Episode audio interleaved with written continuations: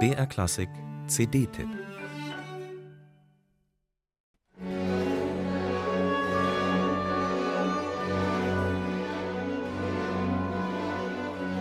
Es gibt kein Entrinnen.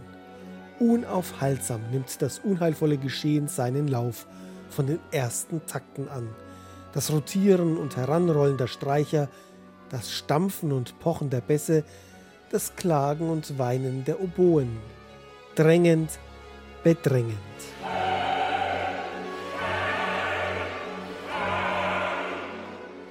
Eigentlich war die Originalklangbewegung einmal angetreten, um die Vergangenheit zu rekonstruieren.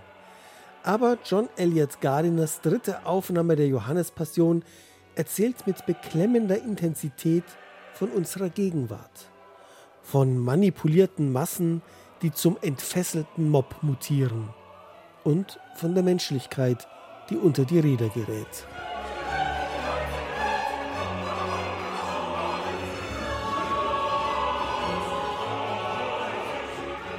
Als Gardiner diese Live-Aufnahme am Karfreitag 2021 dirigierte, saß ihm der Schreck noch in den Gliedern über den Sturm aufs Kapitol in Washington wenige Monate zuvor.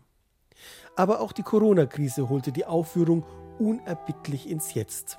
Keine dicht gedrängte Kirche, wie einst bei der Uraufführung 1724 in Leipzig, sondern gähnende Leere im Sheldonian Theatre in Oxford.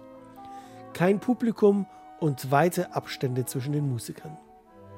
Gardiner machte aus der Not eine Tugend, verteilte den Chor auf die Ränge und die Solisten auf die Emporen. Das Ergebnis ein extrem breit gefächertes, selbst in den stürmischsten Chören noch transparentes Klangbild. Und der Konzertsaal wird zur Bühne. Bachs Passion verwandelt sich in fesselndes Musiktheater.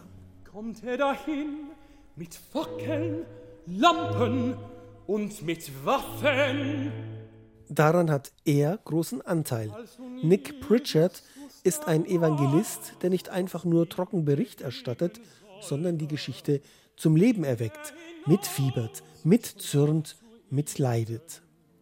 Gardiner setzt auf relativ junge Sänger. Der feinfühlige Countertenor Alexander Chance zum Beispiel ist der Sohn von Michael Chance, der schon in Gardiners erster Johannespassion von 1985 mitwirkte.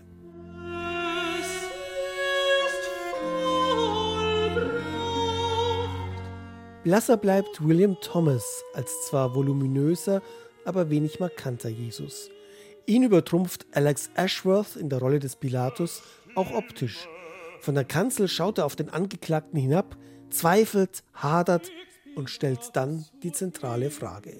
Was ist Wahrheit. Die Generalpause, die Gardiner folgen lässt, steht nicht in der Partitur. Aber sie sagt mehr als tausend Worte. So wie hier setzt der Dirigent mit der Souveränität eines Altmeisters kleine, aber wirkungsvolle Ausrufezeichen. Hier ein heranflutendes Orchestercrescendo, dort ein plötzliches Pianissimo in der zweiten Choralstrophe. Solche Details machen die Aufnahme ungeheuer suggestiv. Mag sein, dass die Johannespassion 1724 in Leipzig anders geklungen hat. Aber wer wissen will, warum dieses Werk auch nach 300 Jahren noch Menschen berührt, ist bei John Elliott Gardiner bestens aufgehoben.